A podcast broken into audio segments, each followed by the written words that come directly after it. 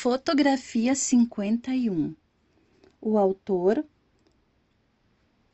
Rosalind Franklin, professora que estava supervisionando o estudante de PhD Raymond Gosling, feita em maio de 1952 na unidade de biofísica da Universidade King's College, em Londres. Ela está em dimensão de retrato e a técnica usada foi cristalografia de raio-x, conhecida como XRC. A imagem consiste em um quadrado de fundo branco que está inscrito um círculo de tonalidade cinza em escala de cinza entre o branco e o preto e este círculo possui manchas mais escuras na pigmentação do cinza, indo para azul na parte superior e na parte inferior. Um disco do centro até metade do raio tem coloração cinza mais densa e o círculo que inicia deste ponto até o centro tem coloração cinza mais clara. Do centro até esse limite, até essa distância de meio raio, a aparência de um X com marcações de pequenos traços. As marcações são mais escuras, não são contínuas, mas sugerem um X. Exatamente no centro há um pequeno círculo branco demarcado também.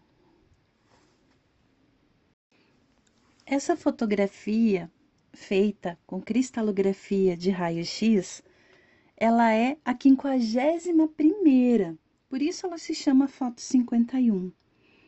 Já haviam se tentado 50 vezes anteriormente sem se conseguir um resultado com qualidade.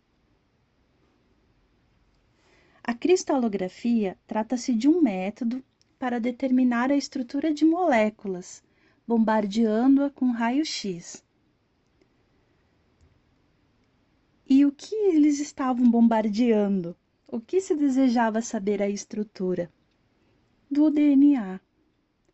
Os pesquisadores Franklin e Gosling, eles estavam usando um processo que era demorado e meticuloso para tentar conhecer e entender, estudar a estrutura do DNA.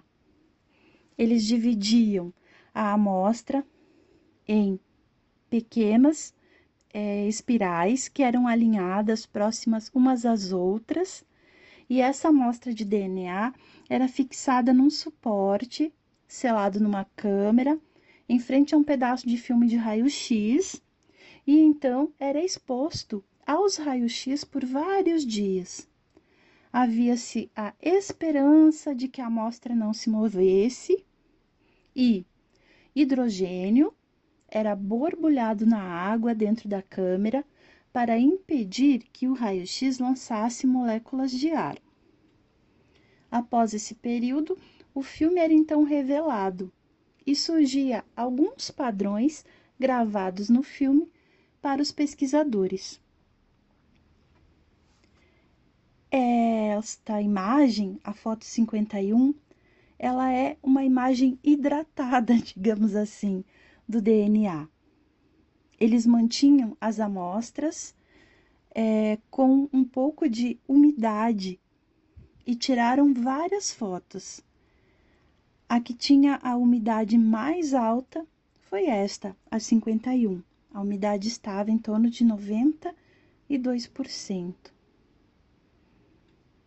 As manchas mais escuras na imagem indicam onde o filme foi bombardeado por raio-x dentro da molécula. As manchas escuras no topo e no fundo da figura representam as bases do DNA, as quatro bases que formam o código genético. As manchas são escuras porque existem muitas bases, todas dispostas de maneira normal. Pode-se, com base nesse desenho, descobrir a distância entre as bases na estrutura, medindo a distância entre as manchas escuras do filme, fazendo-se um cálculo baseado no quão longe a amostra de DNA estava do filme de raio-x e como ela foi orientada no feixe dos raios-x. Nesse caso, a distância é de 3,4 angstroms, a unidade de medida que é equivalente a 0,1 nanômetro. Os pontos que formam uma cruz, eles indicam para a gente a estrutura em espiral.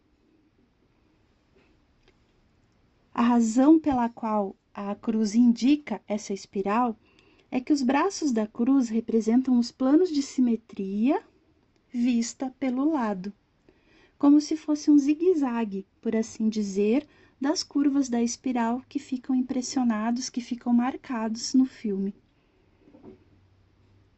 É difícil ver com clareza na imagem, mas há bolhas em cada braço da cruz antes de chegar na parte com a grande mancha negra no topo.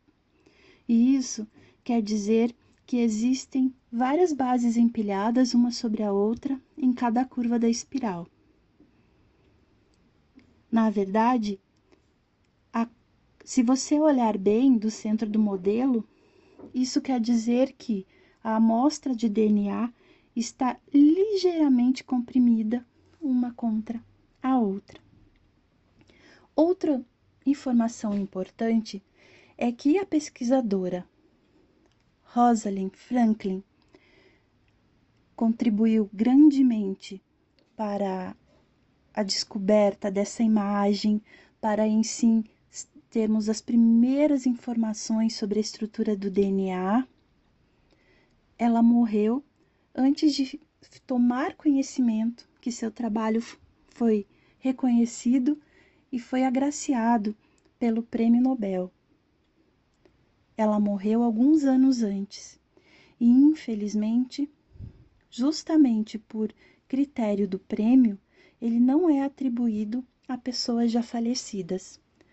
Então, os outros pesquisadores que estavam envolvidos com o trabalho receberam o prêmio Nobel em virtude das pesquisas baseadas nessa imagem.